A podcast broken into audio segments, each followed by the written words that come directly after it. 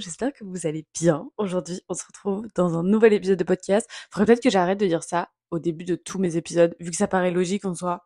Genre, vous savez où vous vous trouvez. Donc, meuf, chute. Bref, aujourd'hui, on se retrouve pour parler d'un sujet que je prépare depuis à peu près une semaine. Enfin, ça va faire quasiment une semaine en tout cas que je vous ai posté une story sur Instagram en vous demandant de me partager vos questions par rapport au couple, aux relations de couple en règle générale. Euh, c'était pas des questions basées sur ma relation à moi parce que c'est pas. Enfin, en fait, dans cet épisode, je vais vraiment me servir de mon expérience entre guillemets, de mon savoir, on va dire, sur les relations pour pouvoir euh, m'appuyer bah, sur mes propos. Mais les questions tournaient pas autour de mon couple, vous voyez, genre j'attendais pas que vous me posiez des questions en mode de, comment ça se passe dans ton couple sur tel aspect de la vie, nan nan nan. Là, je voulais vraiment que vous me posiez des questions sur les couples en règle générale, que je puisse vous donner mon avis, que je puisse vous donner, je sais pas, mes conseils peut-être éventuellement. Et voilà, vous avez été plutôt très très nombreux à me poser des questions. C'est pour ça que je vais pas faire une intro qui va durer quatre plombes et demie parce que euh, en fait le truc c'est que toutes les questions que vous m'avez posées, il y en a plein qu'on m'avait jamais posées auparavant, même quand j'ai eu l'occasion de faire déjà des épisodes sur ce sujet-là. Et j'ai trouvé que les questions étaient hyper pertinentes, donc ça m'embête un peu de devoir choisir euh, entre les questions. Honnêtement, je pense que j'ai dû en screen une bonne vingtaine et je pense pas que je vais pouvoir répondre à tout, sauf si je fais des réponses assez rapides. Bref, j'espère que l'épisode va vous plaire et je vous laisse avec la suite en espérant aussi que le son ça aille, enfin que ça vous convienne parce que je suis encore en train d'utiliser mon micro cravate. Euh, le son du podcast de la semaine dernière était pas terrible, mais j'ai remis ça un petit peu sur la faute du fait que euh, le, le, micro et l'émetteur du son étaient un peu trop loin. Euh, j'ai aussi remis ça sur la faute que la fenêtre était ouverte. Enfin bref, genre euh, je je sais pas si ce sera mieux cette semaine. En tout cas, si c'est pas mieux cette semaine, sachez que euh, bah, dans le prochain épisode que je vous ferai, je trouverai une autre solution et j'utiliserai plus ce micro cravate. Voilà. Donc si le son est pourri, parce qu'en fait là je peux pas faire de test son, je pourrais tester le son que au moment où le montage de l'épisode sera terminé. Donc euh, voilà, je peux pas savoir en amont, donc c'est un peu du feeling. Mais si c'est pas mieux que la semaine dernière, c'est toujours aussi cata, euh, la prochaine fois, j'essaierai de trouver une autre solution. C'est parti. On va commencer avec la première question, qui est avoir la localisation de l'autre et inversement, qu'est-ce que tu en penses? Euh, En réalité, genre, ça m'a fait plaisir. Enfin, non, plaisir, non. ça m'a fait rire en quelque sorte qu'on me pose cette question parce qu'en fait, c'est principalement cette question qui m'a fait me dire tiens, je vais faire un épisode où on va parler couple. En fait, je suis tombée sur un réel Instagram d'une personne qui disait que euh, elle partageait sa localisation avec son copain et que pour elle c'était quelque chose de totalement normal qu'elle comprenait pas pourquoi euh, on ne devrait pas le faire pourquoi il y a des gens qui ne voulaient pas le faire aussi euh, dans la même de la même façon. Et c'est vrai que je suis totalement en désaccord avec les propos de cette personne.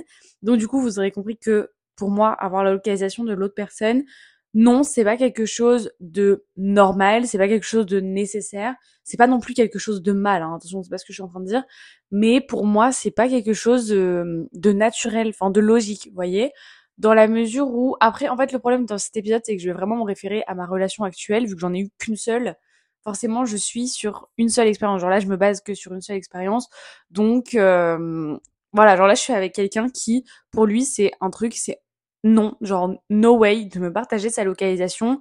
Et bah en fait genre j'ai un peu évolué en pensant exactement la même chose du coup. Et au fur et à mesure de quand on en discutait genre je comprenais totalement son point de vue par rapport à ça et on s'est grave aligné là-dessus. Donc au début j'étais un peu là en mode moi avoir euh, les localisations et tout ça me gêne pas. Au contraire ça peut être rassurant etc mais euh, il y a une fois où j'ai eu la localisation de mon copain pendant je crois genre un week-end quelque chose comme ça. Euh, bah franchement, je suis devenue parano. Alors en fait, je regardais tout le temps, mais c'était la localisation Snap, hein. c'était pas la localisation euh, Apple ou quoi que ce soit. La localisation Snap, donc qui ne s'active que quand tu ne te connectes sur Snap, du coup. Et en fait, j'ai eu ça pendant un week-end. Et tout le week-end, je regardais sa localisation. Attention, pas pour voir où est-ce qu'il était, mais pour voir depuis quand il s'était connecté sur Snap et pour savoir du coup si euh, la dernière fois qu'il s'était connecté, c'était quand. Et du coup, bah, s'il me répondait pas, pourquoi il me répondait pas genre ce qui me répondait pas parce qu'il était pas sur Snap est-ce qu'il me répondait pas parce qu'il m'ignorait.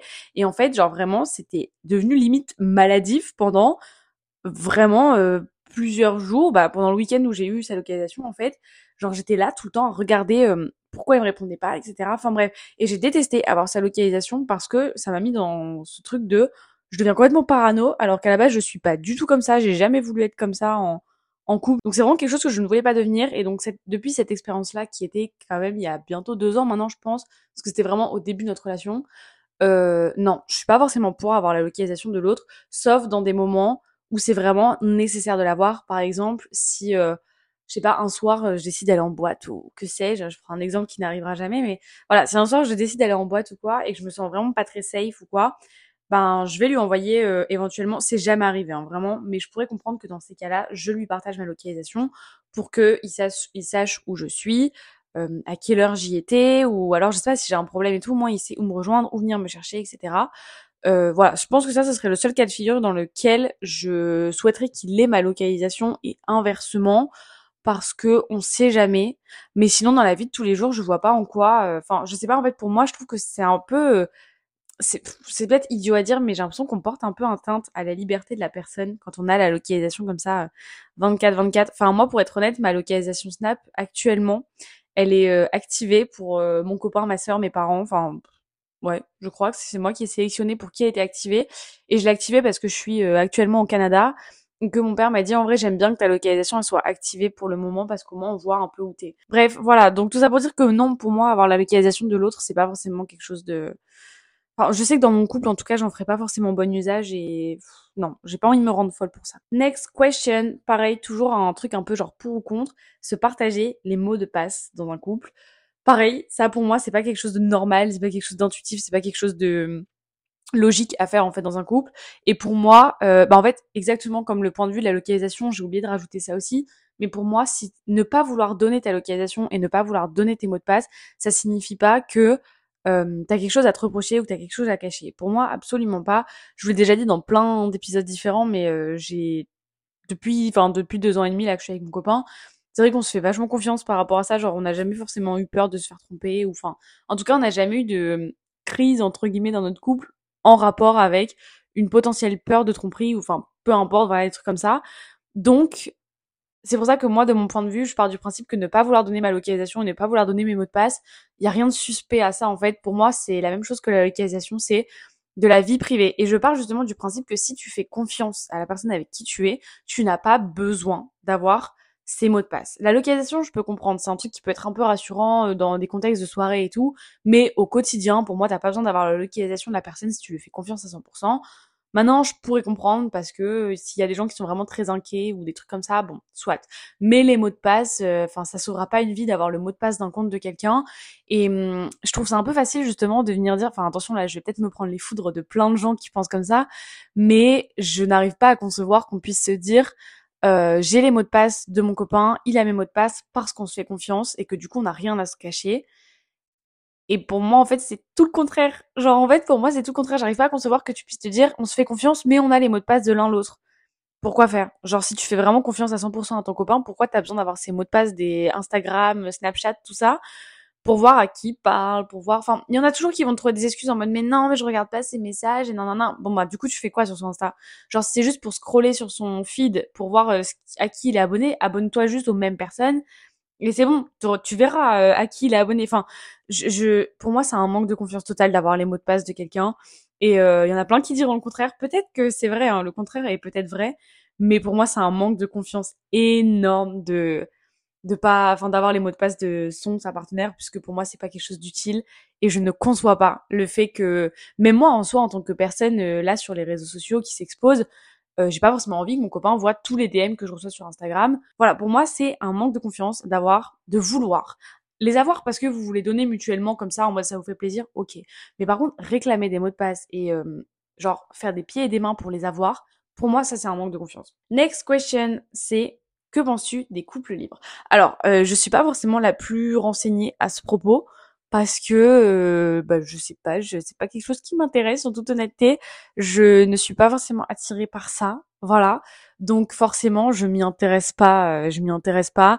Le seul couple libre que j'ai vu, je pense que c'est celui qu'on connaît tous en quelque sorte, le couple de Clara et son copain, je n'ai aucune idée de comment il s'appelle, la fille sur TikTok qui a eu un bébé euh, avant de, enfin qui a accouché le jour du bac et tout. Je pense que vous voyez de qui je parle. Euh, il me semble qu'ils sont en relation libre et hum, j'avoue je comprends pas. Je comprends pas parce que je me suis pas forcément intéressée à ce que c'était réellement, mais de ce que j'ai compris du coup, un couple libre c'est genre on est en couple, mais s'il y a un moment où tu as envie d'aller voir ailleurs parce que tu es attiré physiquement par quelqu'un d'autre, tu peux. Je crois que c'est ça. Euh, mais je crois qu'on parle vraiment juste d'attirance physique, donc c'est juste euh, être en couple, mais autoriser ton partenaire à aller voir ailleurs de temps en temps quand il a besoin de tirer un coup, que tu lui suffis pas ou que t'as pas envie ou des trucs comme ça, il va aller voir ailleurs. Et genre, c'est autorisé. Euh, encore une fois, j'avoue que ça me crispe un petit peu et j'ai énormément de mal avec ce, ce fonctionnement-là et je vais juger personne parce que je pars du principe que si les deux personnes sont consentantes pour que ça se fonctionne comme ça, il n'y a pas de raison que ça dérange qui que ce soit. C'est juste un concept qui est, oui, un peu particulier, en effet. Et je pense qu'on a aussi le droit de trouver ça un peu weird, genre, de pas forcément normaliser ce truc-là. Mais euh, ouais, non, c'est pas quelque chose qui m'attire en toute honnêteté. Est-ce que tu penses qu'on peut rester avec la même personne toute sa vie? Cette question, on me l'a beaucoup posée et je me la suis beaucoup posée aussi avant de me mettre avec mon copain d'ailleurs. Parce que, alors, j'étais genre de personnes qui me disaient, mais à quoi ça sert de se mettre en couple? Avant de me mettre avec mon copain, vraiment, je disais vraiment ce que je vais vous dire là. À quoi ça sert de se mettre en couple alors que tu sais que tu finiras pas ta vie avec cette personne Et donc, du coup, tu sais qu'il arrive un moment où tu vas finir par souffrir. Donc, à quoi bon, genre, te, te mettre dans une relation, te poser dans une relation en sachant qu'à la fin, tu vas finir par en souffrir. Et voilà, genre ça c'était le discours que je tenais il y a bah, deux ans et demi, bah non trois ans maintenant, ça va bientôt faire trois ans qu'on se parle avec mon copain.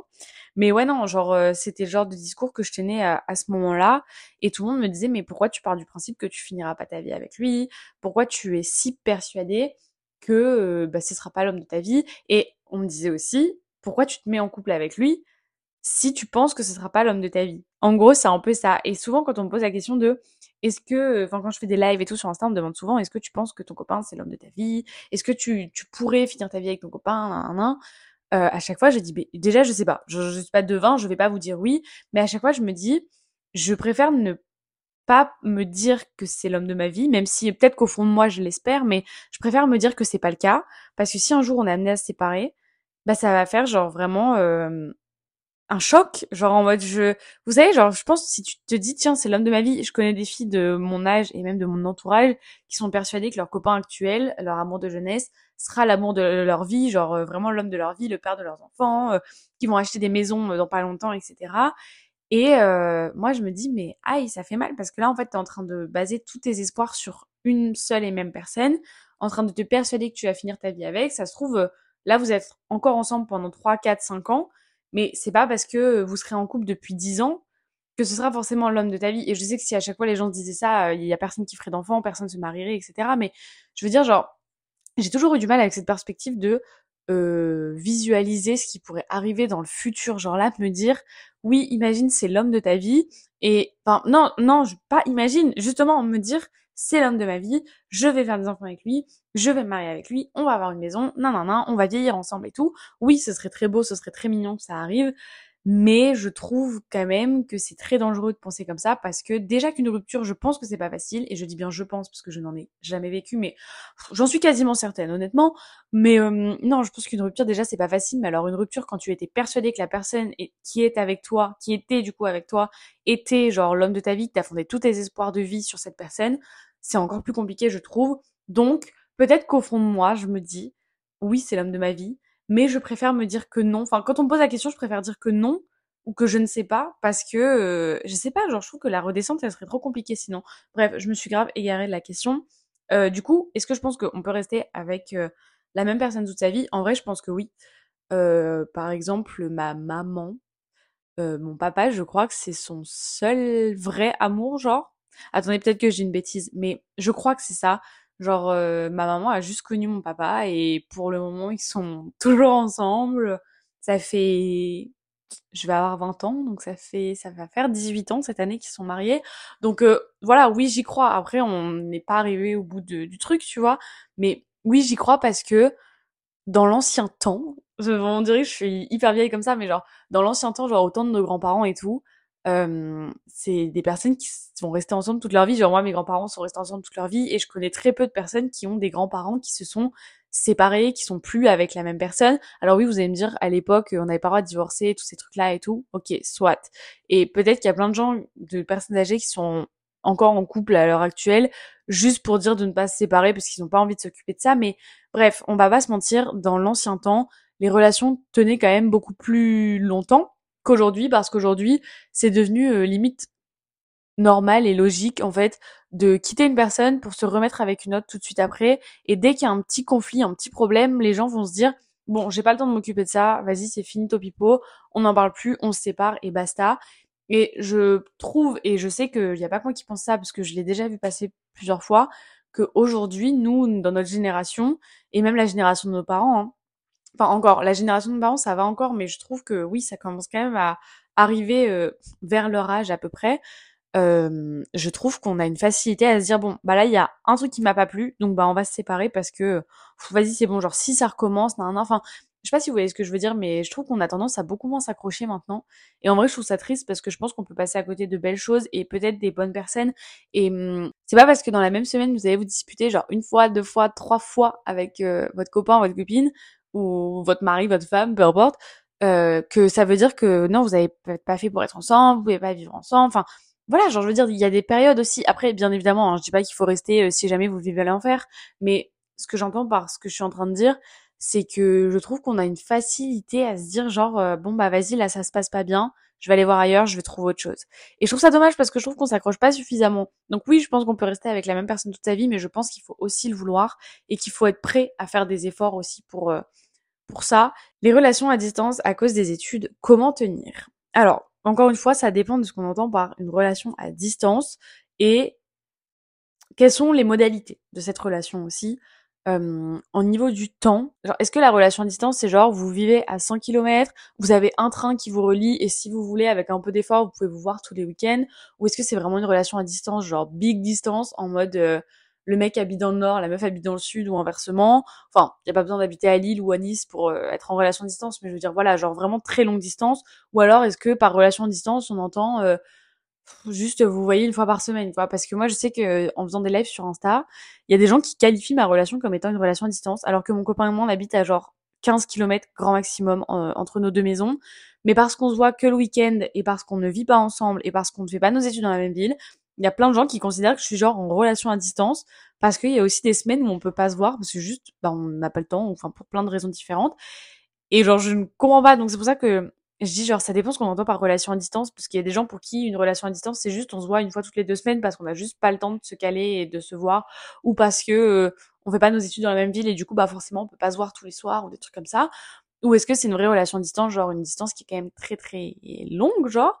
Parce que si c'est le cas euh, personnellement je sais que j'ai énormément de mal à visualiser dans une relation avec des centaines de kilomètres de distance qui font qu'on peut pas se voir régulièrement et dès qu'on en a envie. Moi, en fait, c'est vachement ça qui compte pour moi. C'est genre, si j'ai besoin de te voir, je viens te voir. Si tu as besoin de venir me voir, tu viens me voir. Et dès que t'en as envie, en fait. Genre, euh, c'est-à-dire avec mon copain, par exemple, le, le week-end, genre, je sais pas, on va se prévoir le samedi matin que je vais aller chez lui euh, le samedi en fin d'après-midi. Et voilà, ça se fait comme ça tout naturellement. En 10 minutes de voiture, je suis chez lui ou inversement. Et voilà, genre c'est parfait comme ça. Et moi, j'arriverai pas à envisager une relation dans laquelle euh, il faut qu'on prévoit euh, des semaines à l'avance pour que tu prennes un billet d'avion pour venir me voir et tout. Enfin, c'est vraiment quelque chose dans lequel je serais pas du tout, du tout, du tout à l'aise. Et là, je sais qu'il y a des gens qui vont se dire, mais attends, mais tu dis ça, mais là, actuellement, t'es à 5000 km de ton copain et tout. Oui, c'est vrai. Genre là, actuellement, je suis à 5000 km de mon copain. Mais justement, c'était ma deuxième partie par rapport à ce sujet-là. Ça dépend les modalités, on va dire, de la relation à distance. Dans le sens où, euh, enfin, ce que j'entends par là, c'est vraiment quelles sont les conditions de cette relation à distance? Parce que là, tu dis à cause des études. C'est quoi les études? C'est genre en mode, au début, vous êtes mis ensemble, vous étiez pas à distance, mais vous avez dû vous séparer pour faire vos études. Si c'est le cas, ben, trouvez des compromis. Une semaine, c'est toi qui vas chez lui. Une semaine, c'est lui qui vient. S'il y a une semaine où vous pouvez pas vous voir, c'est pas grave. Maintenant, oui, j'avoue que les relations à distance où tu te vois une fois par mois, une fois tous les deux mois, une fois tous les mois et demi, ça franchement c'est un truc genre j'aurais pas envie de perdre mon temps avec ça parce que si je suis avec quelqu'un c'est aussi pour qu'il m'apporte quelque chose en plus des autres des personnes lambda en règle générale. Et je pars du principe que je sais pas genre si t'as besoin de, faire un bisou de faire un câlin à la personne de te sentir réconforté tu t'es obligé de prendre l'avion de prendre le train pour y aller. Enfin je trouve que c'est quand même hyper compliqué à gérer comme situation. Mais donc les modalités que je disais c'est ça dépend de comment c'est prévu c'est pas beaucoup plus clair que ce que j'ai raconté juste avant. En gros, moi actuellement, je suis en relation à distance pendant bah, 4 mois, du coup, de janvier à fin avril. Donc euh, pendant un peu plus de 3 mois et demi, on va dire, je suis en relation à distance avec mon copain. Mais je considère pas qu'on est en relation à distance. En gros, je m'explique. Je suis partie en sachant à quelle date j'allais revenir. Je suis pas partie de manière soudaine et, brutale. Ça faisait six mois, sept mois qu'il était au courant que j'allais partir. Donc ça s'est fait quand même, on a eu le temps de s'y préparer. Enfin, euh, lui pas du tout parce que finalement, euh, vraiment la veille de mon départ, il m'a dit je réalise seulement maintenant que tu t'en vas. Non mais du coup, moi je suis partie en sachant quand est-ce que j'allais revenir. Vous voyez, genre c'est quelque chose qui a été préparé quand même en amont. Euh, là je suis partie le 4 janvier. Je sais que je reviens genre maximum le 22 avril en France. Voilà, genre je suis partie en sachant quand est-ce que je revenais. Ça fait quatre fois que je le répète, mais je trouve que c'est hyper important parce que pour moi, une relation à distance où, comme éventuellement je risque de la vivre d'ici euh, un an et demi ou deux, parce que mes parents ont pour projet de déménager dans le sud et bien évidemment que si mes parents partent dans le sud, je pense que je partirai avec eux, sauf si vraiment je trouve pas de master dans le sud qui m'intéresse, que le seul master que je veux faire c'est à Lille, que je sais pas mon copain change d'école et qu'il aille faire ses études sur l'île et que du coup on se prenne un appartement à deux. Enfin voilà, genre ça c'est vraiment plein de trucs, euh, plein de plans qui je pense ne se réaliseront pas. Et puis même moi dans mes projets, euh, je préférerais partir dans le sud si j'en avais l'opportunité. Voilà, en toute honnêteté. Et je pense que ça par contre ça va être beaucoup plus dur à vivre. Alors que pourtant je serais beaucoup plus proche de lui, j'aurais beaucoup plus de facilité à remonter dans le nord que là actuellement, euh, enfin, je pourrais prendre l'avion hein, tous les week-ends pour rentrer si je voulais, hein. mais genre là, je veux dire euh, des vols euh, Paris-Nice, enfin Lille-Nice, ça existe, enfin il y a des trains, enfin je veux dire il y a toujours des solutions pour rentrer, mais dans ce cas-là, c'est vraiment genre dans un an et demi, je déménage potentiellement du coup dans le sud avec mes parents, mon copain reste à Lille, voilà, moi moi ma vie maintenant je vais la faire dans le sud, je descends dans le sud et on sait qu'on se reverra que quand j'aurai envie de remonter mais il n'y a pas de date de fin à ce déménagement. Je sais pas si vous voyez un peu la nuance entre je pars, je sais quand je reviens, et je pars, mais je suis vraiment partie. Et ça pour moi c'est vachement euh, vachement important et c'est là-dedans que je trouve que la distance c'est compliqué. Genre là je suis quatre mois euh, à 5 heures de décalage horaire avec mon copain, c'est hyper compliqué pour se parler, pour se Enfin, hyper compliqué, non, j'abuse de ouf parce qu'en vrai, jusqu'à maintenant, on a réussi à s'en sortir, mais je veux dire, après, ça fait que deux semaines et demie. Mais voilà, genre, on peut toujours trouver des solutions pour s'en sortir. Il y a que 5 heures de décalage horaire, tout ça, c'est pas la fin, enfin, c'est pas, c'est pas la fin du monde. Mais euh, voilà, genre, c'est quand même euh, 5000 km qui nous séparent, 5 heures de décalage horaire qui nous séparent. Mais je sais que je vais rentrer dans 4 mois et que bah voilà, je me dis que même si là, pour le moment, genre, je sais pas, peut-être si la relation se dégrade pendant que je suis ici, je me dis, bah meuf, tiens bon, tu sais que dans quelques semaines, par exemple, t'es de retour à la maison, vous allez pouvoir en discuter, vous allez pouvoir voir si euh, vous vous êtes grave pris la tête parce que t'étais là-bas ou euh, et que du coup, bah genre vous vous manquez trop et quand moi, souvent, j'ai tendance à ce que quand les gens me manquent, à devenir un peu euh, très tatillon sur tout, à vraiment prendre la tête pour plein de trucs. Genre, dès que je comprends mal quelque chose, je vais m'emporter. Enfin, voilà, je, je vis très mal le manque avec les gens. Je suis pas forcément très agréable quand les gens me manquent, j'avoue. Bref, si jamais quelque chose qui se passe mal pendant les quatre mois où je suis ici, je préfère me dire, on en discutera quand je rentrerai pour voir si c'est le fait que je sois partie là-bas, qu'on n'arrivait juste plus à communiquer, ou pour voir si, bah vraiment, il y a vraiment un truc qui va pas dans notre relation, tu vois.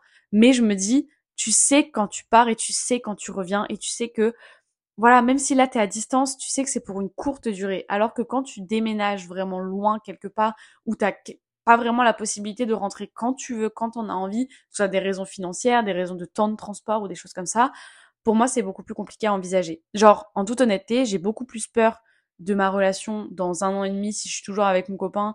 Je, oui, je dis toujours ça. Si je suis toujours avec, oui, j'espère que je serai toujours avec, mais on sait jamais. Donc, si je suis toujours avec mon copain dans un an et demi, deux ans, au moment de déménager dans le sud, si ça se fait, encore une fois, hein, parce que pour le moment, il n'y a rien de fait. Oui, cette, distance-là me fera beaucoup plus peur que là, le fait d'être à 5000 km de lui, vous voyez, parce que bah, je sais que je descendrai dans le sud, mais je saurais pas quand est-ce que je reviendrai dans le nord, vous voyez. Et j'avoue que cette distance-là me fait plus peur et que j'appréhende beaucoup plus cette relation-là à ce moment-là, plutôt que là, à l'instant T, où je vous parle, où je suis au Canada, genre. Ok, ouh, je me suis grave éternisée sur cette question-là. J'ai répété 15 000 fois les mêmes choses. J'espère que c'est pas trop chiant pour vos petites oreilles. Next question. Le fait de plus avoir la force de faire des efforts pour sauver un couple, s'il te plaît, j'en ai vraiment besoin. Alors, euh, faire des efforts pour sauver un couple, c'est vrai que c'est quelque chose qui me connaît euh, beaucoup. Je vous avais fait un épisode euh, à ce propos l'année dernière. Enfin, euh, ça dépend ce qu'on entend par l'année dernière. Parce que pour moi, l'année dernière, c'est encore en 2022. Vu qu'on est qu'au mois de janvier, je considère qu'on est encore en 2023. Mais je vous avais fait un épisode en novembre, je crois, 2022 sur mon ancien podcast, qui est toujours disponible, je crois. C'est un épisode sur la dépendance affective et la peur de l'abandon.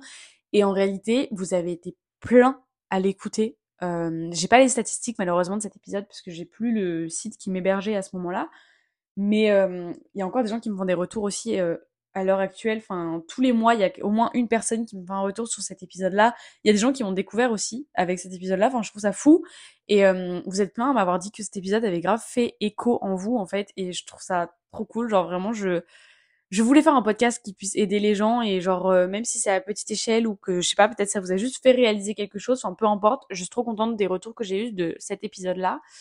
Et du coup. Euh, je vous avais fait un épisode donc par rapport à la peur de l'abandon et la dépendance affective dans lequel je crois que je vous racontais un peu que ça faisait à ce moment-là plusieurs semaines, plusieurs mois que je faisais énormément d'efforts pour sauver la relation, que bah on avait énormément de mal à communiquer à cette période-là et que c'était très compliqué mais que je ne voulais pas lâcher l'affaire parce que j'étais persuadée en fait que ça en valait la peine et qu'il fallait que je résiste, vous voyez, pour que ça tienne en fait. Et donc j'ai pas forcément fait beaucoup d'efforts parce que ah, c'est horrible à dire, mais c'est vrai que j'ai trop du mal à, accepter euh, que moi aussi je puisse avoir des torts dans l'histoire. Donc je suis persuadée que je suis madame parfaite et que moi j'ai pas d'effort à faire, mais que ce soit que à mon copain d'en faire. Ça c'est un, gros red flag chez moi.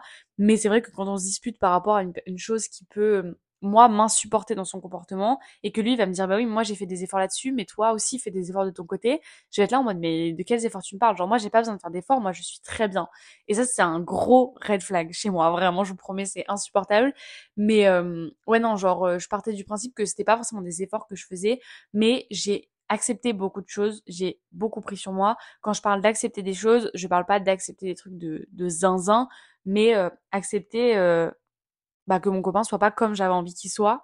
Euh, parce que déjà mon copain n'est pas une marionnette et que enfin votre copain en règle générale hein, les garçons ou les filles même avec qui vous êtes ne sont pas des marionnettes vous enfin en principe tu te mets avec quelqu'un parce que tu apprécies comment cette personne a été avec toi moi euh, c'était le cas enfin je me suis mise avec mon copain parce qu'il correspondait à, il correspondait à tout ce que je souhaitais dans une relation jusqu'au moment où euh, il a complètement déserté son téléphone il me répondait quasiment plus à mes messages. Euh, à chaque fois que je l'appelais, il fallait que je, je, le rappelle trois ou quatre fois avant qu'il me réponde. Enfin, voilà, genre un détachement total envers tout ce qui était numérique, qui faisait que du coup, moi, j'avais plus de nouvelles quand on n'était pas à deux. Et j'ai, c'est par là que j'entends que j'ai fait des efforts parce que j'ai vraiment pris sur moi cette période-là.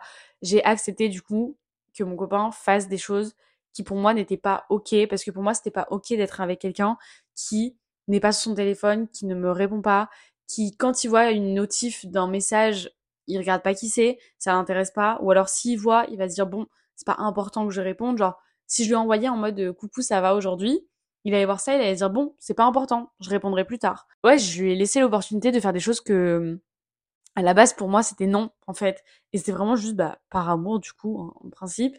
Et genre là le fait que tu me dises genre comment genre comment ravoir de la force pour pouvoir continuer à faire des efforts alors que bah, toi t'as plus la force de le faire justement. Et je pense qu'il arrive un moment où genre si vraiment ça t'épuise à mort de devoir faire des efforts que c'est vraiment quelque chose qui te pèse et que malgré le fait que toi tu prennes sur toi que tu fasses des efforts et tout euh, quand vous êtes ensemble en fait moi c'était vraiment ça la balance. Je suis désolée j'arrête pas de tout rapporter à moi à chaque fois mais en même temps je vois pas comment je peux faire autrement. C'est mon podcast c'est mon expérience c'est ma vie. Je comprends pas comment je peux ne pas rapporter à moi. Bref. Mais vous voyez pour le coup moi j'acceptais des choses parce que c'était des choses qui se passaient quand on n'était pas à deux, alors que pour autant quand on était ensemble dans la même pièce, quand on se voyait, quand on passait le week-end à deux, ça se passait toujours hyper bien, vous voyez. Et les vrais problèmes qu'on avait, en fait, c'était vraiment qu'on n'arrivait pas à communiquer par téléphone, par message pendant la semaine quand on était en cours. Et ça, c'est un problème qu'on a totalement réussi à régler, donc j'en suis très contente et voilà. Mais à ce moment-là, c'est vrai que c'était très dur à gérer parce qu'en plus on venait de rentrer dans les études sup et tout. Enfin, voilà, genre on trouvait pas forcément notre rythme tous les deux, donc ça a été très dur de s'accorder un peu par rapport à ça et de trouver un bon fonctionnement. Aujourd'hui, ce fonctionnement-là, on l'a trouvé, ça lui convient autant à lui qu'à moi et c'est très bien comme ça. Mais euh, oui, non, en fait, le truc c'est que moi, ça se passait mal par message, mais que ça se passait très bien en fait dans la vraie vie. Maintenant, si toi, de ton côté, euh, quand vous voyez dans la vraie vie ça se passe pareil que par message. Enfin, je sais pas, je connais pas ton histoire, j'ai pas fait genre un Doctor Love, donc j'ai pas l'histoire de A à Z. Mais si par exemple la problématique c'est genre le mec répond pas à tes messages, à tes appels, il est grave distant de son téléphone, mais quand vous êtes ensemble, euh, tout se passe très bien. Je pense que là, tu peux encore accepter de faire. Enfin, après, c'est propre à chacun. Hein. Il y en a qui accepteraient pas du tout. Et je sais que j'ai plein de copines autour de moi qui me disaient, mais Lola, mais comment tu fais pour accepter que le mec te réponde jamais par message? Enfin, genre moi, mon mec me fait ça, c'est ciao en fait. Mais je pense qu'il faut le vivre pour comprendre que Bah oui, en fait, le truc, c'est que même si le mec il te répond pas par message, le mec, tu l'aimes quand même. Et tu aimes quand même passer tous tes week-ends avec lui. Donc, t'as pas envie de mettre fin à une relation quand ça correspond pas à 100% à tes attentes. Moi, je me dis, personne n'est parfait. Aucune relation ne peut être parfaite à 100% si tu fais pas un minimum de concessions sur des petits détails. Parce qu'on va pas se mentir, le fait que quelqu'un ne réponde pas à tes messages, oui, c'est très chiant. Oui, c'est relou. Oui, tu t'inquiètes du coup tout le temps pour rien.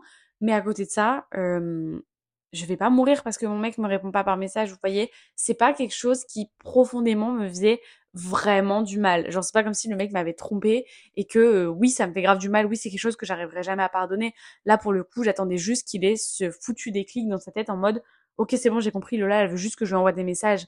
Et ce déclic, il a fallu quasiment un an, voire un an et demi pour qu'il l'ait. Mais il a fini par l'avoir. Donc je pars du principe que le fait d'avoir pris sur moi à ce moment-là, ça a apporté ses fruits, ça a quand même servi à quelque chose et que bah j'ai pas attendu à rien en fait, en quelque sorte. Voilà. Comment oublier et ne pas faire attention à l'ex de notre copain ou de notre copine? Euh, Grand sujet, grand sujet aussi. Euh, alors moi, je, mon copain actuel, c'est mon premier amour. Du coup, c'est le premier garçon avec qui j'ai eu une vraie relation. Mais lui, de son côté, ce n'est pas le cas. Il a eu une relation de quasiment deux ans, je crois, avant moi. Euh, c'est une relation qui avait commencé au collège. Enfin bref, je vais pas commencer à vous faire le détail, ça vous regarde pas. Et il serait pas très content forcément, je pense que que je parle de ça, mais bon bref. Mais du coup non, euh, il a eu une relation. Vous savez que j'ai remarqué que j'avais un tic de langage. À chaque fois que je reprends un sujet, je relance toujours en, disant mais du coup non. Au début quand on s'est mis ensemble, je me suis dit est-ce que euh, il l'a 100% oublié? Parce que quand on s'est mis ensemble, ça faisait moins d'un an, je crois qu'ils étaient séparés, quelque chose comme ça. Et euh, je m'étais dit, attends, ils sont restés ensemble quasi deux ans, ça fait même pas encore un an qu'ils sont séparés. Est-ce que euh, il a eu suffisamment de temps pour l'oublier? Est-ce qu'il est passé à autre chose même? Est-ce qu'il a encore sa son ancienne relation en travers de la gorge? Est-ce que je sais pas Est-ce qu'il va est-ce qu'il va penser à elle quand il sera avec moi? Genre, enfin, c'est trucs que ça me faisait hyper peur au début. Et euh, enfin, je me posais beaucoup de questions par rapport à ça. Et finalement, ça s'est quand même très vite estompé. Euh, juste anecdote très très très gênante une des premières soirées qu'on a fait ensemble. Ça, c'est vraiment une anecdote ultra exclusive. Euh, je sais même pas si j'ai déjà raconté à quelqu'un vrai, mais euh, première soirée qu'on a fait à deux, bah c'était euh, au mois de juillet. On s'est mis ensemble mi-juin. Et ça, c'était genre début juillet, je crois, quelque chose comme ça. Donc ça faisait vraiment juste quelques semaines qu'on était ensemble. Euh, dites-vous que le soir où il arrivait à cette soirée, j'ai même pas osé l'embrasser puisque ça me faisait trop bizarre de me dire que j'avais un mec. Enfin bref, trop bizarre. Et donc pendant cette soirée-là, on était sur le balcon et vient une musique qui passe. Je ne vous dirai pas laquelle, mais il y a une musique qui passe. Et c'est genre une musique de love, vous voyez, genre vraiment euh, les paroles hyper profondes et tout. Cette musique passe, je m'assois sur ses genoux, je le regarde dans les yeux et genre je chante la musique qui passe. Et je voyais qu'il était un peu... Ah non les gars, je crois que j'ai plus de voix. Ah, ça me fait trop mal. J'étais en train de chanter cette musique en regardant droit dans les yeux et je voyais qu'il était un peu genre mal à l'aise, mais je me suis dit bon, c'est peut-être parce que je suis assise sur ses genoux, qu'on vient de se mettre ensemble, qu'on était très... Euh, on était très euh, on n'osait pas trop se toucher euh, au début quand on était à deux genre euh, je me suis dit, bon bah bizarre. Et donc après le reste de la soirée se passe et tout. Enfin bref ça se passe très très bien. Et euh, le lendemain on rentre chacun chez soi. Et au moment où on rentre chez nous je, je sais pas pourquoi enfin genre on se reparle sur Snap et tout on se on rediscute de la soirée etc et il me dit écoute Lola juste il y a un moment t'as chanté une chanson en regardant droit dans les yeux. Sauf qu'en fait cette chanson là c'était ma chanson avec mon ex. Et j'étais en mode oh my god ah et j'étais, en fait, j'étais, j'étais horrifiée, j'étais horrifiée parce que vraiment, je me suis dit, oh là là, mais du coup, ça veut dire que quand je chantais ça, peut-être genre, il voyait son ex à travers moi, genre, ou juste il était hyper mal à l'aise parce que du coup, ça lui a remis des souvenirs en tête, ou alors peut-être que quand j'ai chanté, ça l'a rendu triste. Et donc maintenant, à chaque fois que j'entends cette musique, je la skip quand je suis avec lui parce que ça m'énerve. J'arrive à accepter le fait qu'il ait eu quelqu'un avant moi, genre c'est la vie, en mode je vais pas lui en vouloir à vitam aeternam parce qu'il a eu une meuf avant de me connaître moi, genre pas du tout. Mais euh, enfin encore j'aurais connu sa copine et tout, genre je veux dire. Euh, oui, j'aurais pu l'avoir en travers de la gorge, de me dire bon, il est sorti avec elle avant de sortir avec moi, alors qu'il me connaissait aussi en même temps. Mais donc du coup, pour rebondir sur la question, euh, comment ne, enfin ne pas faire attention à l'ex de ton copain, comment l'oublier, etc. Je pense que toi, t'as rien à faire en fait. C'est pas à toi de l'oublier, c'est à lui de l'oublier. Maintenant, s'il y a des petits trucs dans le comportement de cette personne qui font que euh, je sais pas, genre, euh, il rapporte souvent des trucs par rapport à ses anciennes relations. Quand il va dans des endroits où il était avec elle, il est hyper nostalgique, il, est, il se sent bizarre. Je sais pas, moi j'ai beaucoup de mal par contre, c'est les, les gens qui gardent contact avec la famille des ex. Alors ça, c'est quelque chose pour moi, je n'arrive pas à concevoir. Euh, enfin, En fait, si je peux concevoir, mais en même temps, j'ai trop de mal en me disant. En fait, si moi j'étais l'ex-copine, je pourrais comprendre que. Parce que par exemple, je m'entends hyper bien avec la sœur de mon copain. Enfin, vraiment, on s'entend trop bien. On a plein de sujets en commun. Enfin, vraiment, on a plein de points communs. On se ressemble sur plein de choses. J'ai dit, j'ai fait trois phrases différentes pour dire la même chose. Mais non, on se ressemble vraiment beaucoup. Et pour le coup, c'est vrai que quand je serai plus avec mon copain, si je ne suis plus avec mon copain, pardon, je me dis, est-ce que j'oserais encore envoyer des messages à sa sœur Est-ce qu'on se suivra encore mutuellement sur les réseaux? Parce qu'en soi, il n'y a aucun problème entre elle et moi, mais je pars quand même du principe que c'est sa sœur et que lui, de son côté, a peut-être pas forcément envie que je garde contact avec sa sœur, que sa sœur garde contact avec son ex-copine aussi. Et euh, moi, c'est quelque chose qui me dérange énormément. Genre, je connais plein de gens comme ça qui ont euh, gardé les contacts, genre la famille et tout, de leurs ex sur les réseaux, qui continuent à se parler et tout. Et moi, j'avoue, je trouve ça hyper euh, weird, genre hyper bizarre. Je me dis, euh, pas cool pour la future copine, tu vois. Genre, euh, je sais pas, genre moi je sais que la soeur de mon copain, euh, elle avait encore, je crois, la l'ex-copine de mon copain sur les réseaux quand je me suis mise avec lui. Et j'avoue qu'au début, genre j'étais un peu là en mode bon, bah en fait peut-être ça veut dire qu'en fait elle, elle l'aimait trop au point que genre elle, je sais pas, elle veut encore voir ce qu'elle fait. Euh, je sais pas, genre je me suis peut-être elles avaient une bête de relation à ce moment-là avant qu'ils se séparent. Et ben moi je vais arriver un peu comme un cheveu sur la soupe. Et moi c'était plus vis-à-vis de la famille en fait que j'appréhendais d'arriver. En fait, j'appréhendais d'arriver dans une famille, de découvrir une famille dans laquelle ils avaient déjà vu quelqu'un, à savoir que genre vraiment mon copain a eu une meuf avant moi et que c'est quand même une relation qui a duré hyper longtemps pour leur âge en tout cas. Je trouve que rester quasiment deux ans avec la même personne quand t'as 15 ans, euh, enfin quand même il faut le faire je trouve. Et du coup j'avais hyper peur genre vraiment d'arriver dans cette famille-là et que finalement euh, sa mère euh, pense encore à son ex-copine, que euh, sa sœur pense encore à son ex-copine, qu'on compare à son ex-copine aussi. Et je pense que c'est ça le plus compliqué. C'est pas, euh, c'est pas tant lui en mode, euh, est-ce que ton copain il va penser à elle, est-ce que si, est-ce que ça, est-ce qu'il va faire des rêves à son ex ou quoi? Je pense que le plus compliqué d'accepter le fait qu'il ait une ex-copine, c'est vraiment de se dire genre, ça se trouve, la, la famille préférait l'ex à toi. Et moi, c'est toujours quelque chose qui m'a fait vraiment très peur. Et au début, j'ai eu vraiment besoin qu'il me rassure par rapport à ça.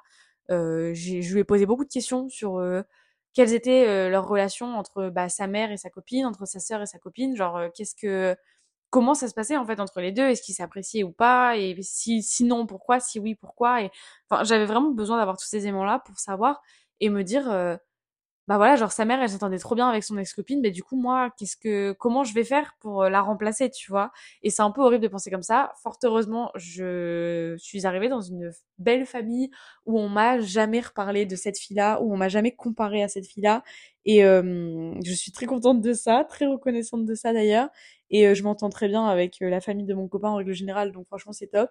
Mais je peux comprendre que ça fasse peur maintenant. Je pense qu'il faut arrêter de se poser des mille et des cents de questions à chaque fois et qu'il faut juste laisser les choses aller comme elles vont et faire confiance, que ce soit à toi ou à lui aussi, parce que bah oui, voilà, c'est tout. Genre, c'est la vie. Il a eu un passé, il a eu quelqu'un avant toi, et tu peux rien y faire, tu peux rien y changer. Tu pourras, tu, tu, tu pourras, tu pourras te poser toutes les questions que tu veux. Tu changeras jamais le fait qu'il a eu quelqu'un avant toi. Et hum, ça peut être hyper naïf hein, de dire ça, mais je pense que, en fait, on est dans une génération où on fait plus assez confiance aux gens. Euh, on est dans une génération où je trouve qu'on est tout le temps en train de se poser des questions en mode euh, ah ouais mais mon mec il est comme ça du coup ça veut dire ça et en fait il a fait ça du coup ça veut dire ça et en fait je trouve qu'on se pose trop de questions. J'ai l'impression qu'on fait exprès limite de se poser tellement de questions que au final on détruit nos propres relations sans sans aucune raison sans aucun fondement. Et franchement dites-moi si je me trompe ou dites-moi si je suis la seule à penser ça mais j'ai vraiment l'impression que dans notre génération on, a tout le temps envie de trouver le petit détail qui fait qu'il va y avoir un problème. Et c'est là que je disais tout à l'heure justement qu'aujourd'hui les relations tiennent beaucoup moins le choc selon moi parce que on va venir chercher la petite bête partout. Genre, je trouve que les termes toxiques, pervers narcissiques, tout ce que vous voulez, sont utilisés à tort et à travers aujourd'hui. On vient de parler d'une relation toxique dès lors que la relation s'est mal terminée. Je suis désolée, mais non, genre aujourd'hui, genre là, j'avais vu hein, dans les questions qu'on me posait, euh, je me demande si j'en avais pas sélectionné une justement pour euh, faire un, parallèle par rapport à ce que je vais vous dire là maintenant, mais euh, on me pose tout le temps des questions de est-ce que tu une relation toxique? Comment mettre fin à une relation toxique? Est-ce que tu as déjà eu des relations toxiques en amitié, en amour, tout ça? Et je me dis mais merde, genre tout le monde n'est pas obligé d'avoir déjà vécu une relation qui est toxique. Je trouve que le mot relation toxique, il est utilisé à tort et à travers dès lors que le mec va pas te répondre à ton message, tu vas dire ma relation est toxique. Non, je suis désolée, non.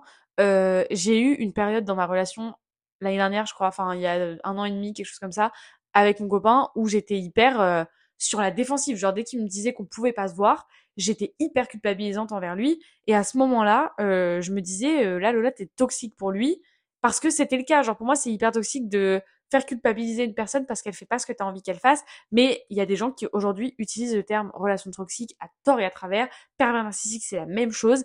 Et je trouve ça tellement dommage aujourd'hui de venir diaboliser toutes les relations. Genre là, vous donnez envie à personne de se mettre en couple, alors que pourtant, quand ça se passe bien, c'est génial. Genre, c'est, c'est le meilleur truc que tu peux te souhaiter d'être avec une personne qui t'aime parce que, bah parce que c'est trop un bon feeling. Genre, je sais pas, tu te sens trop bien en fait dans ces moments-là. Et je trouve ça dommage de, dans notre génération qu'on diabolise absolument tout.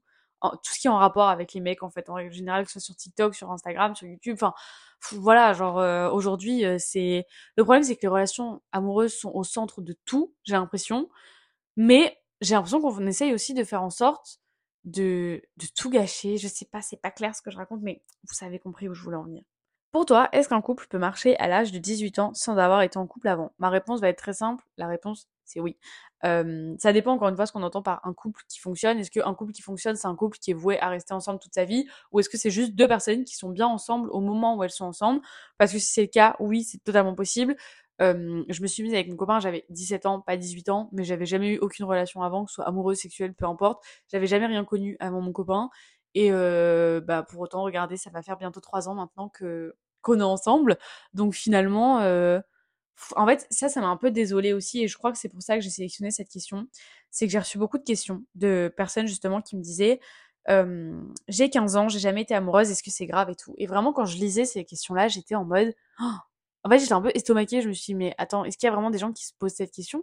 Est-ce que là, il y a vraiment une fille qui est chez elle, posée dans son lit, en train de m'écrire un message en se disant, j'ai 15 ans, j'ai jamais eu de mec, est-ce que c'est normal? J'ai 15 ans, j'ai jamais été amoureuse, j'ai jamais eu de crush, est-ce que c'est normal Et bien sûr que oui, c'est normal. Genre, attends, à 15 ans, t'es encore un bébé, genre, mine de rien. Enfin, je, je trouve ça aberrant. Genre, j'ai reçu un message, attendez, je les screen, je vais vous le montrer. Je juge pas les personnes qui pensent comme ça, mais du coup, c'est pour vous dire à quel point je trouve c'est triste la génération dans laquelle on est aujourd'hui une fille qui m'a dit Coucou Lola, j'ai 13 ans, je n'ai jamais embrassé de garçon. Est-ce que c'est grave? Non Non Genre, enfin, j'allais dire à 13 ans, j'ai jamais embrassé de garçon, mais si, en réalité, euh, mon premier bisou, je l'ai fait en CM1 euh, sous le porche de la cour de récréation à l'école. Voilà, super, c'était top. Hein. Mais euh, oui, non, c'était un petit bisou de, de, bébé. Enfin, je pense que tout le monde a eu ce premier petit bisou là, et voilà, ça compte même pas. Mais sinon, j'ai jamais rembrassé de mec. Euh, j'ai envie de dire avant mon copain. Enfin, je sais que j'ai fait un action vérité une fois qui m'a marqué et je sais que je l'aurai toujours en tête parce que c'était hyper cringe ce moment-là. C'était très malaisant. Euh, c'était un action vérité. Ça devait être en troisième, quelque chose comme ça. Et le action vérité, c'était euh, Lola, est-ce que t'es capable de faire un bisou de cinéma à telle personne? Sauf que je parlais vite fait à cette personne en question depuis quelques semaines et du coup, euh, moi je dis oui, ok, cap. Et en fait, je lui ai juste fait un smack alors que bah, un bisou de cinéma, c'est pas un smack. Genre, euh, lui s'attendait clairement pas à ça. Sauf que j'avais jamais euh, roulé de pelle à qui que ce soit avant ça. Et j'avais pas envie que ça se fasse dans un action vérité parce que pour moi, je suis amoureuse de l'amour, je fais attention à tout. J'avais pas envie que ma la première fois que je roule une pelle à un mec ce soit pour un action vérité pour faire amuser la galerie et pour qu'au final il se passe rien avec ce garçon là en mode qu'on se mette pas ensemble ou peu importe et ouais, c'était pas quelque chose dont j'avais envie. En plus, je ne l'avais jamais fait avant, donc bah forcément, j'étais là en mode oh là là, je sais pas comment on fait, ça va être gênant. Mais mon vrai premier bisou, genre vraiment avec de l'amour et avec quelque chose euh, qui s'est passé, genre, c'était quand je suis, j'étais en première. Euh, enfin, ouais, entre la première et la terminale, quand je me suis mise avec mon copain, j'avais 17 ans, genre. Donc non, c'est normal si à 13 ans t'as pas fait de bisous. Enfin, je trouve qu'on se pose tellement de questions aujourd'hui, je trouve ça fou. Un charbon qui veut une relation sérieuse, quoi en penser? Bah moi j'en pense que euh, tout le monde a le droit d'avoir sa chance. Euh, par exemple, les mecs de télé-réalité, pour moi, c'est des très bons exemples. Enfin, je les connais pas dans la vraie vie, donc je sais pas. Mais je veux dire, il y a des mecs en télé-réalité, euh, par exemple, c'est quoi, c'est quoi cette référence déjà, Lola? Genre par exemple, Paga. Vincent Quejo. C'est des garçons qui étaient très, euh, voilà, genre euh, ils allaient un petit peu partout. C'était des coureurs de jupons euh, pendant des années pour certains. Mais je veux dire, c'est quand même des mecs qu'on connaît de la télé pour être des charros, pour être des mecs qui courent un peu partout, qui trompent leurs copines à droite à gauche. Et aujourd'hui, tu vois que ces mecs-là ont changé. Alors, à voir combien de temps ça va tenir, hein, certes. Je suis pas dans leur vie, hein, ça se trouve, je, me, je me trompe sur toute la ligne. Mais là, je me fie vraiment juste à l'image qu'ils renvoient on est quand même passé genre d'un paga qui pendant dix ans il s'est affiché à la télé à tromper ses copines, à aller voir à droite à gauche tous les quatre matins, à un gars qui aujourd'hui va avoir deux enfants et qui est marié, tu vois. Vincent Quejo c'est pareil, on l'a connu en mode mec hyper coureur de jupons. Et au final il a trouvé la femme avec qui il était bien, avec qui il s'est posé, avec qui ça s'est bien passé, avec qui il a fait deux enfants. Alors certes aujourd'hui ils sont plus ensemble, mais j'avais cru voir passer une interview passée comme quoi il disait que mmh, bah oui que être avec euh, avec Rim ça l'avait changé etc et que oui une femme genre la bonne femme peut te faire changer. Et moi je me dis pourquoi ce serait pas toi? Alors je sais que c'est plus simple à dire qu'à qu'à faire en fait en réalité parce que j'avoue que même moi mon copain ça aurait été un coureur de jupons avant d'être avec moi je me serais dit bon dans quoi je m'embarque? Genre euh, fais attention à toi Lola. Reste euh, quand même sur tes appuis. Genre ne ne ne considère pas cette relation comme acquise. Attends un peu de voir. Mais je pense que c'est pas parce que le mec avait une réputation de charreau avant d'être avec toi qu'il faut te méfier tout le long de la relation. Que tu te méfies au début, c'est normal, mais je pense qu'après, il arrive un moment, il va falloir laisser couler, et voilà. Et au pire, bah, t'auras une déception. Et oui, c'est horrible à dire, mais maintenant, je me dis, euh, le pauvre gars, quand même, genre, c'est pas parce qu'il était charreau pendant quelques années euh, que t'en as eu des échos ou je ne sais quoi, qu'aujourd'hui, c'est encore le cas. Et imagine, dans sa tête, il est persuadé que c'est toi qui vas le faire changer, et que toi, tu lui donnes pas sa chance parce que tu connais sa réputation d'avant. En vrai, je me dis le pauvre. Et genre, les garçons comme ça, ça, ça arrive à tout le monde de faire des erreurs de jeunesse, d'accord Et je pense qu'être un gros charros, c'est des erreurs de jeunesse en règle générale. Et euh, je me dis, c'est quand même con de te fier à ça, alors que ça se trouve, tu peux être la personne qui va le faire changer, quoi. Voilà. Mais franchement, les mecs, j'espère qu'il y a des mecs qui m'écoutent. Vous voyez, j'ai foi en vous hein, quand même. Euh, je traîne avec des gars. Ah ouais, ça j'avais screené parce que j'étais un peu là en mode, ok meuf, il va falloir qu'on en discute. Sans jugement encore une fois, mais il faut qu'on en discute quand même. Alors c'est une fille qui me dit, oh là, ça va faire une heure déjà que je parle. Oh my god.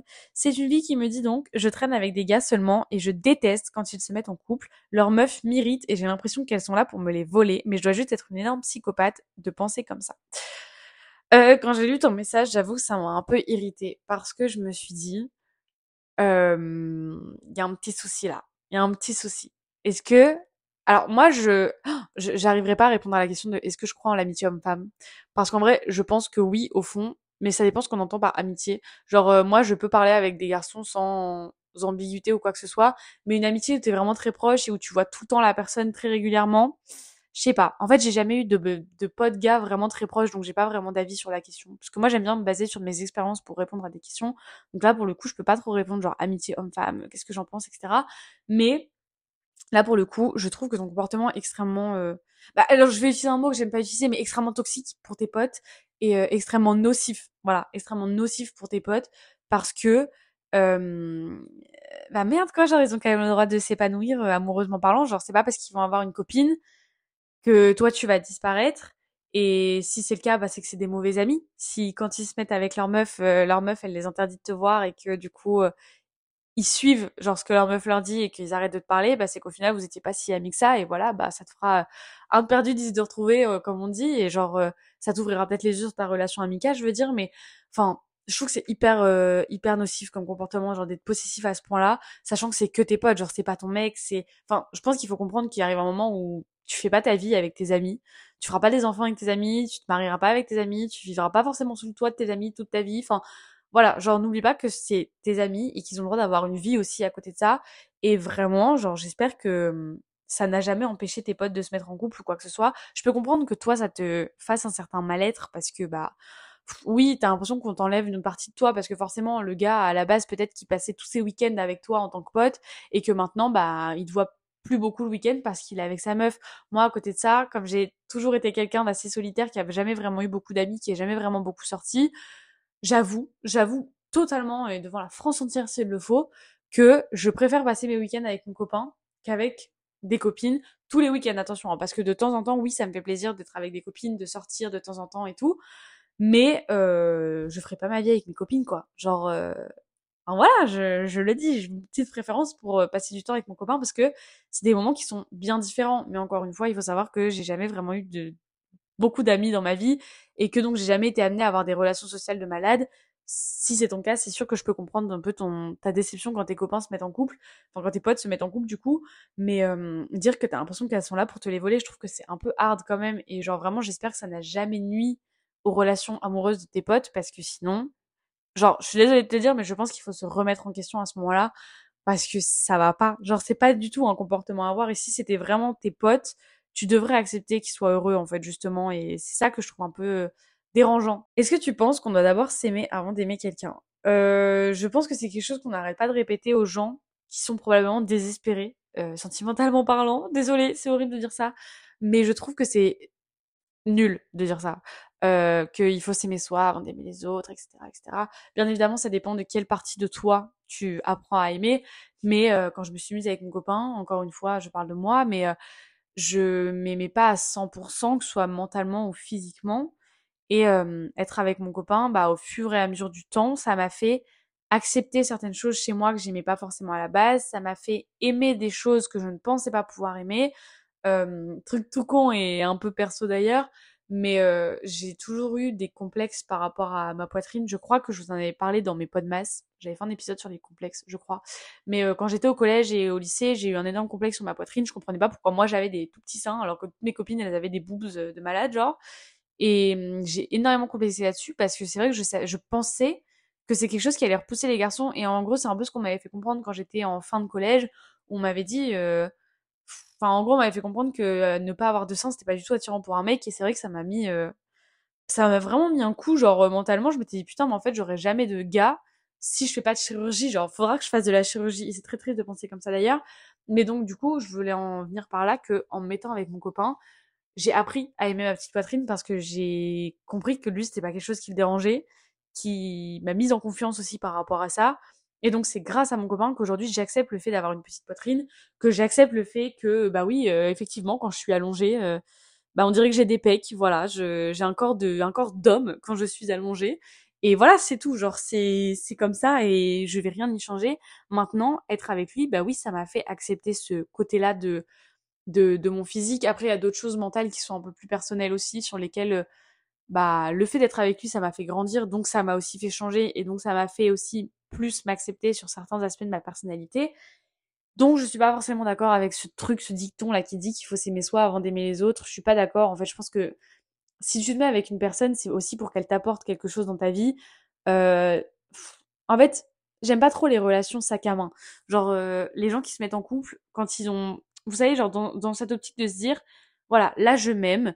Euh, si le mec me convient pas, bah poubelle, genre euh, j'ai besoin de personne pour être heureuse, nan, nan, J'aime pas trop ce genre de relation parce que je me dis en vrai être avec quelqu'un à la base des bases, c'est pour que vous vous tiriez vers le haut, pour que vous apportiez du plus, que vous puissiez vous apprendre des choses mutuellement. Et je me dis en vrai c'est tristoun quand même que ton tu considères ta relation comme un sac à main et qu'en gros tu considères que le mec n'a plus rien à t'apprendre, que le, mec ne va rien t'apporter. Et moi, ça m'a apporté énormément de choses d'être avec mon copain parce que, euh, bah oui, j'ai appris à m'aimer et à m'accepter comme je suis en fait au final en étant avec lui. Donc non, je suis pas d'accord avec ce dicton-là. Euh, c'est pas parce que vous vous trouvez un peu trop comme ci ou pas assez comme ça que vous devez pas vous mettre avec quelqu'un parce que peut-être que c'est ce quelqu'un qui va vous faire euh, bah, vous accepter comme vous êtes en fait finalement. Voilà. Il y a encore tellement de questions. Là, Lola, il va falloir abréger parce que ça fait une heure tout pile que je suis en train de vous parler. Les questions comme ça, je pourrais y répondre pendant des heures. Oh oui, cette question, je l'ai sélectionnée parce que je relate complètement. Est-ce que c'est grave si je me visualise pas avec mon copain dans plusieurs années, alors que lui, si? Et elle me dit qu'elle est en couple depuis trois mois. Bon, depuis trois mois, je peux comprendre que t'arrives pas trop à te visualiser avec parce que c'est quand même très récent. Mais j'ai pris cette question parce que je relate complètement. Euh, bah, en fait, ça rejoint un peu ce que j'ai dit tout à l'heure de me dire que je projette pas tous mes espoirs de vie sur une même personne. Parce que, ben voilà, comme j'ai dit tout à l'heure, si ça s'arrête, tu vas être dévasté, quoi. Bah là, je trouve que ça rejoint un peu ce principe-là. Euh, moi, si j'arrive pas aujourd'hui à me projeter dans le futur, c'est parce qu'il y a des choses qui font qu'aujourd'hui, j'ai l'impression que notre relation, est un peu bloquée, vous voyez. Genre, euh, je me dis, j'aimerais bien qu'on puisse vivre ensemble, mais aujourd'hui, on n'en a pas l'opportunité. Et quand je réfléchis à dans le futur, si je me projette avec lui dans le futur, oui, je me vois dans un appartement dans quelques années, etc. même dans quelques mois, si ça tenait qu'à moi. Mais aujourd'hui, il y a des facteurs qui font que c'est pas possible. Et donc, du coup, bah, ça m'arrête un peu, vous savez, dans ma visualisation. Ce qui fait que bah là, je me dis oui, j'aimerais bien qu'on habite ensemble, mais en fait, il y a ça, ça, ça et ça qui font que ça pourra pas se faire cette année. Et l'année prochaine ça pourra pas se faire non plus parce que bah il y aura ça aussi. Et l'année encore d'après bah il y aura encore autre chose. Et enfin voilà j'ai beaucoup de mal à visualiser le futur avec mon copain actuellement parce que bah notre vie aujourd'hui fait que j'arrive pas à savoir ce qui va se passer. Genre j'arrive pas à savoir si on va évoluer ou si on va stagner comme ça pendant très longtemps. Attention, le fait de stagner, c'est pas non plus quelque chose de négatif. Hein. Genre le fait de pas réussir à se visualiser avec quelqu'un, je pense pas que ce soit quelque chose de négatif. Je pense que en plus surtout au bout de trois mois, genre je peux comprendre qu'au bout de trois mois, tu te dises pas tiens je vais faire des gosses et euh, je vais vivre avec lui l'année prochaine. Parce que ça aussi, il faut qu'on en parle. Euh, il faut arrêter de banaliser le fait de vivre avec la personne avec qui on est en couple au bout de euh, six mois, un an de relation. Alors oui, il y a des gens qui le font, ça se passe très bien, n'y a pas de souci, je n'ai rien contre ça. Mais euh, j'ai l'impression que limite aujourd'hui, c'était pas euh, sous le même toit que la personne avec qui tu partages ta vie depuis trois mois. C'est mal. Il faut arrêter de brûler les étapes comme ça. Moi, je vous dis, ça, fait, ça va faire trois ans que je suis en couple. Euh, on n'a jamais parlé d'avoir un appartement ensemble. C'est pas quelque chose qui est dans nos projets là prochainement. Et ça fait pas de nous un mauvais couple. Ça fait pas de nous des gens qui n'avons pas envie de vivre ensemble pour le moment. C'est juste qu'on n'en a pas l'opportunité. Et je pense que si au bout de trois mois, tu ne visualises pas que ce soit appartement, bébé, mariage ou peu importe quoi d'autre, même enfin, tous les sujets différents, c'est normal. Ça fait trois mois. Genre, je pense qu'au bout de trois mois, oui, même si tu aimes la personne avec qui t'es, t'as pas encore découvert tous tes sentiments à 100%. Et je pense que c'est en, en, en, expérimentant, en, oula, en expérimentant. Attendez, c'est comme ça qu'on dit? En expérimentant, oui, en expérimentant euh, d'autres choses, va que, à force de justement vivre de nouvelles choses, tu vas dire, ah bah voilà, on a fait ça, maintenant, ce serait trop cool qu'on fasse ça. Et moi, il m'a fallu du temps hein, avant de me dire, euh, que oui, on allait potentiellement rester ensemble longtemps. Il m'a fallu du temps avant de me dire ah bah ça serait cool qu'on aille en voyage, qu'on aille euh, à tel ou tel endroit en vacances. Enfin voilà, c'est vrai que les premiers mois j'avais beaucoup de mal aussi à me visualiser parce que pendant les premiers mois c'est un peu les moments où tu te dis bon combien de temps ça va tenir, combien de temps on va réussir à rester ensemble, est-ce que notre relation elle va durer ou pas? Et je pense que c'est le moment où tu installes un peu la relation. Et je trouve que c'est limite flippant quand quelqu'un se visualise vraiment vite avec toi alors que ça fait peu de temps que vous êtes ensemble je trouve que ça peut avoir un petit côté effrayant quand même. Est-ce que tu trouves qu'on banalise de trop brûler les étapes dans un couple aujourd'hui, genre présenter son copain à ses parents puis au reste de sa famille, l'intégrer au repas de famille, vacances, etc. Et du coup ne plus accorder d'importance au temps et parfois se rendre compte que finalement la personne ne la connaissait pas assez et on se rend compte du coup de la quitter comme elle a été rendue officielle aux yeux des gens. Et ça va aussi avec le fait que certaines personnes vont avoir présenté 3-4 garçons différents à l'âge de 20 ans à ses parents, famille. Oui, je comprends où vient la question et j'avoue que ça, je suis hyper d'accord. Enfin, tu m'as pas émis d'avis dans ton truc, mais oui, je trouve qu'on banalise un peu trop le fait de brûler les étapes aujourd'hui. encore une fois, je connais des personnes dans mon entourage amical, tout ça, qui ont présenté, enfin, une personne surtout, une fille de mon entourage, mon ancien entourage. Oula, ça fait beaucoup de détails là par contre, qui a présenté tous ses copains à ses parents, même les mecs qui ça tenait pas. Enfin, à, ce moment-là, elle pouvait pas savoir que ça allait pas tenir, que ça allait pas durer. Mais je veux dire, euh, c'était une personne qui n'attendait pas du tout avant de présenter son copain. Genre, c'est-à-dire qu'elle pouvait se mettre en couple et quatre jours après présenter le mec à sa famille. Et un mois après, ils étaient plus ensemble et ben voilà. Et le mois encore d'après, elle représentait quelqu'un d'autre. Ce qui faisait que sur une année, elle pouvait présenter genre trois personnes à sa famille. Et J'avoue que d'un point de vue purement personnel, c'est quelque chose que je ne pourrais pas faire. Mais je sais que si j'avais un nouveau copain après lui, il me faudrait quand même du temps avant de le présenter parce que je pense qu'il faut laisser le temps même si c'est pas tes parents ta famille qui vivent la relation je pense qu'il faut aussi leur laisser le temps à eux de mmh, d'accepter le fait que tu n'es plus avec la personne avec qui t'étais et d'accepter le fait qu'il y aura potentiellement quelqu'un d'autre après. Et bah, j'ai une copine moi d'ailleurs qui s'était fait quitter par son copain l'année dernière il y a un an et demi. Oh, ça va bientôt faire deux ans purée ça va super vite. Mais bref. Mais donc elle s'était fait bah, s'était fait quitter par son copain et j'avais euh, oui dire que la famille de ce copain-là, enfin son ex-copain du coup, a retrouvé une copine très rapidement. Et en gros, sa famille lui a dit qu'en gros, ils n'avaient pas envie de rencontrer cette fille-là parce qu'ils étaient encore en deuil, entre guillemets, de son ancienne relation qui avait quand même duré plus de trois ans. Genre moi, je pense que c'est exactement ce qui se passerait avec ma famille. Enfin, faudrait que je laisse un minimum le temps parce que mon père a toujours été hyper protecteur avec moi. Donc là, le fait que j'ai un copain déjà, c'est déjà quelque chose. Mais demain, si je lui dis on n'est plus ensemble et que quatre jours après, je lui dis j'ai retrouvé quelqu'un, il va me dire écoute ma cocotte, calme-toi, ce quelqu'un, j'ai pas envie de le voir tant que c'est pas quelque chose de sérieux. Après, tout dépend des familles, encore une fois, je pense, tout dépend de la relation que vous avez avec vos parents, avec votre entourage.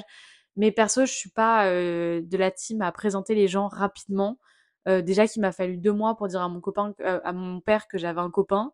Juste le dire. Genre là, on parlait pas de se présenter, se voir ou quoi. C'était vraiment dire que j'avais un copain. Il m'a fallu deux mois pour le dire à mon père. Euh, juste le temps de savoir si la relation allait tenir, etc. Mais il m'a quand même fallu beaucoup de temps et je me dis, demain, je pense que je serai incapable de représenter quelqu'un d'autre très rapidement à mes parents. Enfin, déjà, je pense que j'aurais du mal à me remettre en couple rapidement. Et euh, j'aurais beaucoup de mal aussi, surtout, à représenter quelqu'un d'autre.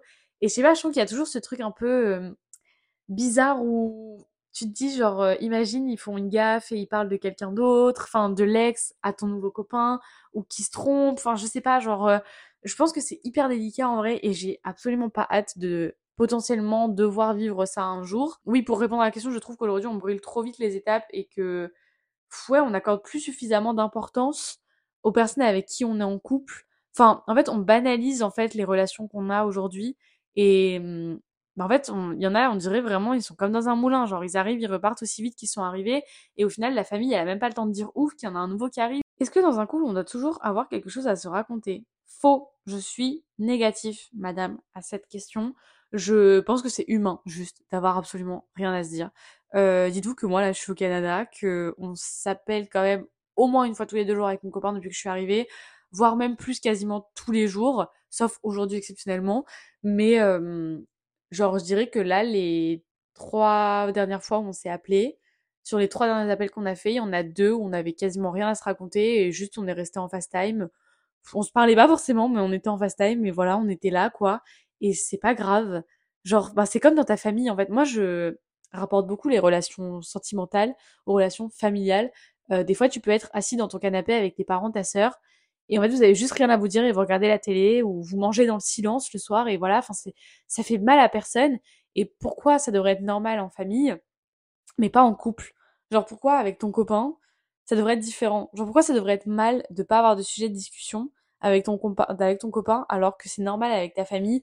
Et euh, nous ça nous arrive vachement souvent en vrai genre de bah c'est vrai genre t'as pas forcément toujours quelque chose à te raconter. Je veux dire t'as passé ta journée mais c'est peut-être rien passé de foufou et ben voilà, c'est la vie, genre tu vas pas raconter pour dire de raconter quelque chose, mais ça n'empêche que t'as quand même envie de passer du temps avec cette personne. Genre là, je suis ici, euh, oui, certes, euh, je suis dans une nouvelle ville, dans un nouveau pays, euh, on vit des trucs différents, on a un décalage horaire, tout ça, qui fait que oui, je serais peut-être amenée à raconter plus de choses. Or, les deux dernières fois où on s'est appelé, c'est deux jours où je ne suis quasiment pas sortie de ma chambre si ce n'est pour aller en cours. Qu'est-ce que vous voulez qu'on se raconte? Bah rien, mais c'est pas pour autant qu'on va pas s'appeler et qu'on va faire les morts pendant pendant quatre jours parce que pendant quatre jours on n'a rien à se raconter. Vous voyez, bah, je pense que quand on est ensemble dans la même pièce, ça rejoint le même principe. C'est pas parce que on est en train de regarder la télé ou qu'on est en train de manger qu'on est obligé de se raconter quelque chose. Souvent quand on mange, on regarde des vidéos YouTube. Euh, le soir, on regarde des films. Enfin, voilà, genre on, a des moments de discussion quand il faut en avoir, mais on a aussi énormément de moments où on se parle pas parce que juste on n'a rien à se dire et c'est tout. Après, forcément, si toute ta relation elle est basée sur du euh, on n'a rien à se dire, c'est peut-être un peu craignos, mais c'est pas grave de pas avoir tout le temps quelque chose à raconter quoi. Alors, cette question, faut que j'y réponde parce que ça m'a vraiment fait très, très, très beaucoup rire. Envisages-tu le couple libre pendant ta période au Canada? S'il vous plaît, euh, qui m'a posé cette question? Parce que là, euh, je ne comprends pas. Je ne comprends pas. C'est-à-dire que là, en gros, cette personne s'est réellement posé la question de est-ce que quand t'es parti, tu as dit à ton copain en mode bon, bah là, pendant quatre mois, on a le droit d'aller voir où on a envie d'aller voir, mais on reste ensemble quand même, hein? On se tient quand même au jus, on reste en contact? Non, non, non. C'est vraiment pas. Je pars du principe que si ta relation, elle n'était pas basée sur un couple libre à la base, elle va pas le devenir sous prétexte que tu pars à l'étranger. En gros, là, je vois de ouf cette question comme, bah, en gros, vu que vous n'allez pas pouvoir avoir de relations sexuelles pendant 4 mois, est-ce que vous vous êtes ouvert des portes en mode, moi j'ai le droit de faire quelque chose, lui il a le droit de faire quelque chose, mais on reste quand même ensemble, et s'il se passe quelque chose avec quelqu'un, on s'en voudra pas? Non. Il n'y a pas que des sexes dans la vie, les amis. Euh, écoutez, euh, j'ai vécu 17 euh, ans sans savoir ce que c'était c'est pas quatre mois que je vais mourir. Enfin, c'est pas pour quatre mois que je vais mourir. Euh, voilà. Genre, euh, je peux concevoir que ce soit une question qui se pose, mais je trouve ça hyper bizarre de la poser à quelqu'un qui n'est pas déjà dans une relation libre à la base. Je trouvais ça un peu euh, horrible pour la personne en face. En fait, t'imagines si j'étais arrivée devant mon copain avant de partir et dire bon, alors on se met d'accord, euh, t'as le droit d'aller coucher à droite à gauche, moi aussi, mais quand je reviens, on, on, on, se garde l'exclusivité, mais par contre on a le droit d'aller bisuter à droite à gauche quand je serai pas là. Mais juste, je pense que mon copain, il m'aurait vraiment dit, genre, meuf, dégage, j'ai plus envie de te voir, genre, mais vraiment. Pour ou contre les meilleurs amis Moi, c'est mort, de mon point de vue, c'est moi sa meilleure amie. Je suis d'accord comme je ne suis pas d'accord non plus. euh, c'est un peu le truc cliché, mais je suis d'accord si la meuf était là avant moi, mais faut pas qu'elle prenne trop de place. Genre, euh, par contre, genre, il peut avoir une meilleure pote en mode euh, lui envoyer des messages, se confier, etc. Genre, euh, parler, aller en soirée de temps en temps et tout. Par contre, je veux pas que euh, trois week-ends d'affilée, ils me disent ah bah je vais euh, chez telle personne et du coup que nous on se voit pas. En fait, tant que ça n'empiète pas sur le temps qu'il passe avec moi et sur la façon dont il est avec moi, je vois pas où est le problème. Dans la mesure où elle était déjà là avant. Maintenant, euh, s'il se fait une meilleure pote après s'être mis en couple avec toi, oui, je trouverais ça bizarre parce que ben oui, à ce moment-là, euh, il a déjà une meuf dans sa vie, pourquoi il en veut une deuxième? Maintenant, euh, je suis pas d'accord. Genre, en, en fait, je suis pas d'accord avec le fait de se dire genre si le mec il a une meilleure amie et qu'il se met avec moi, cette meuf c'est plus sa meilleure amie. Je suis pas d'accord parce que du coup ça fait quoi? Ça fait que lui tourne le dos à ses potes et le jour où il sera plus avec toi, ça veut dire qu'il aura plus personne et que toi ça te gêne pas, genre ça non. Par contre, si la meilleure amie est arrivée après, c'est non, mais si elle était là avant, c'est oui, c'est open. Ça dépend de comment la relation est menée en fait. Encore une fois, c'est vraiment euh, que du cas par cas quoi. Voilà. Bon, écoutez, je crois que j'ai fait le tour de tout ce que j'avais à vous dire, de toutes les questions que vous m'avez posées. En tout cas, c'était hyper pertinent, je trouve. Je suis très contente d'avoir euh, fait cet épisode, même si j'ai énormément, beaucoup, beaucoup, beaucoup, beaucoup parlé. Euh, qu'il y a peut-être des gens qui ont eu le courage de m'écouter jusqu'ici. Franchement, si c'est le cas, je sais pas comment vous faites. N'hésitez pas à me faire encore une fois vos retours sur euh, le Instagram allololapod ou sur mon compte Instagram lolananas comme d'habitude. On s'y retrouve quotidiennement de toute façon, ça vous savez déjà. Et voilà. Bref, moi je vous fais plein de bisous et je vous dis à très bientôt pour une prochaine vidéo. Bye